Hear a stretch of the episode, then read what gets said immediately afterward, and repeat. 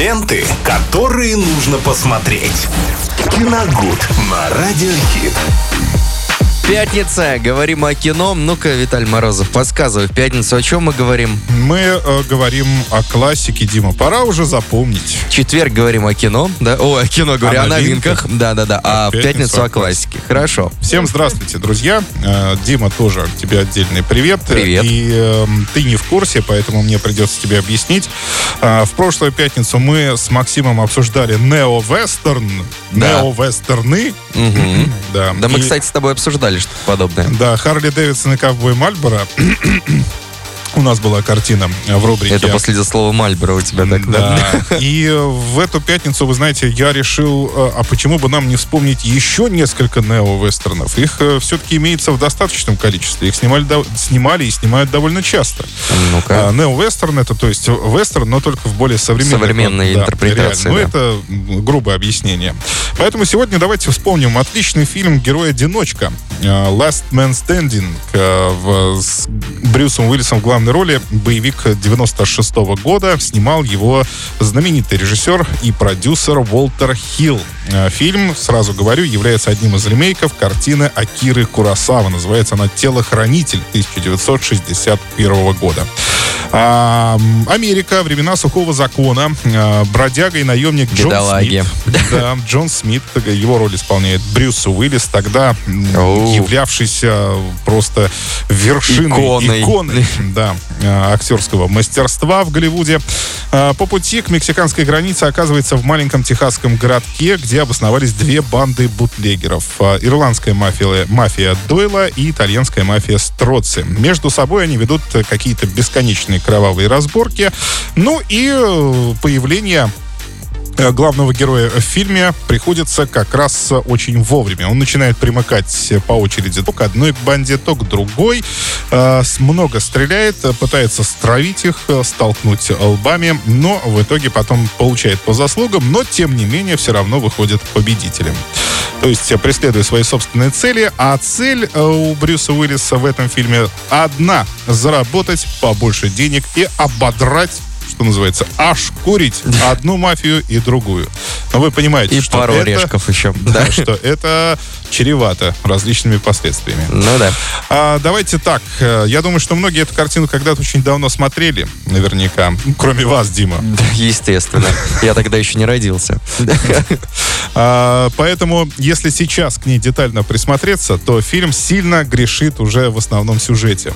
Брошенный техасский городок на границе с Мексикой, где нет жителей практически, вообще никого не осталось. Все оттуда съехали, но э, есть никому не нужный шериф там, и там враждуют две банды. Для кого и для чего враждуют, вообще непонятно. Людей да нет. Зачем, да, зачем им это нужно? Ну, скорее всего, возможно, потому что в фильме это э, толком не объясняется, но только говорится совсем чуть-чуть о том, что это важный канал, как раз вот именно граница с Мексикой, и этот городок стоит, э, ну, э, является таким перевалочным пунктом, через который проходят грузовики с алкоголем. А, и, но что там мешает очень быстро разобраться одной или другой банде, да, чтобы им, им конкуренты не мешали. постреляйтесь уже. Ну и- Да, это не совсем понятно. Но это всего лишь завязка для крутых перестрелок в степной пыли. Э, За что мы любим не только классические вестерны, но и нео-вестерны обычные, тоже. Да. Там стрельбы очень много, она абсолютно различная на любой вкус. Из автоматов, из пистолетов, И сигареты ножами. стреляют. Да, Да. чего только там нет. А, и в таких перестрелках, понятно, и в таких боевиках в целом нет места рефлексии. Она сильно помешает быстро выхватить пистолет. Все, все это достаточно банально.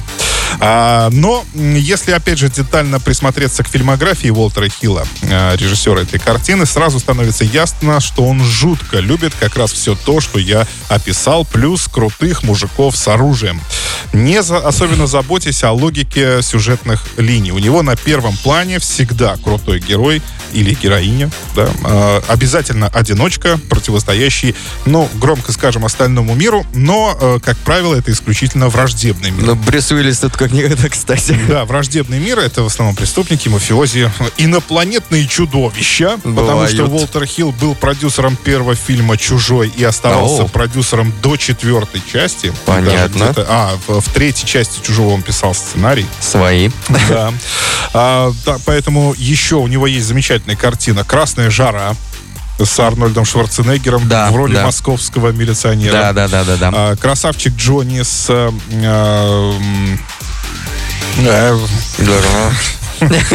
с Микки Рурком. Минутка рефлексии. Да, с Микки Рурком в главной роли. Опять же, «Чужой», да, который мы э, уже обсудили. Абсолютно бездарный фильм «Чужой против хищника». Две части. Это редкостная дрянь. И вот э, недавно из его работ можно выделить «Неудержимый» э, с Сильвестром Сталлоне. Он как раз выходил после «Неудержимых». Да. Да. поэтому локализаторы наши назвали Да. его «Неудержимый». Удержимый, да. Там то же самое. Там крутой Сильвестр Сталлоне и его пистолеты, и все. И бандиты в основном. Ну, видимо, уже пенсионный фонд, который Ну, это меньше да, заплатил. Ну, ладно, вы, вы в- в- в- не, можно? вы эти шутки сюда. Это не совсем уместно. Просто режиссер хардкорный и, как это принято говорить сейчас, олдскульный. Как э, привык снимать в 80-х, 90-х, так в основном это и делает. Но э, Вот ты если... меня... Прибью тебя. Ты мне проще не вставлять шутки. олдскульные. Олдспайсный. Ну да. Но если э, касаться постановки боев, то во всяком случае в э, последнем э, герое одинок, так что мы сегодня обсуждаем. Это типично Виталий Морозов. Нет, ну просто, да, в герое-одиночке, то никаких нареканий там это не вызывает. Да и в остальных э, вестернах Хилла, которых он снял достаточное количество, вообще любитель этого жанра, этот режиссер, то впоследствии э, тоже никаких нареканий не вызывало. Но если брать уже более современные картины, опять же, того же «Неудержимого», к примеру, со Сталлоне, то там с этим тоже начали по- появляться проблемы, но, правда, через раз. А вот что касается, ну, где-то в на рубеже до 2000 года, вот именно постановка боев, постановка стрельбы у Хилла была просто на высоте. Смотреть приятно. Если, опять же говорю, не, не вдумываться в сюжет, но это и не нужно в, в этих... Есть же картины, которые э, вам На один раз нужно на- вечер провести. про- Просто провести вечер. И не особенно хочется вдумываться, что там э, вкладывает режиссер, какие Да, смыслы он совершенно туда вообще вкладывает. А просто насладиться зрелищем. Вот что касается зрелищности картин Уолтера Хилла, к ним вопросов никаких не вызывает. Ну и плюс ко всему, герой-одиночка э, это и очередной бенефис э, Брюса Уиллиса, у которого как раз годом ранее вышел «Крепкий орешек 3». Замечательная, на мой взгляд, часть э, в этой дилогии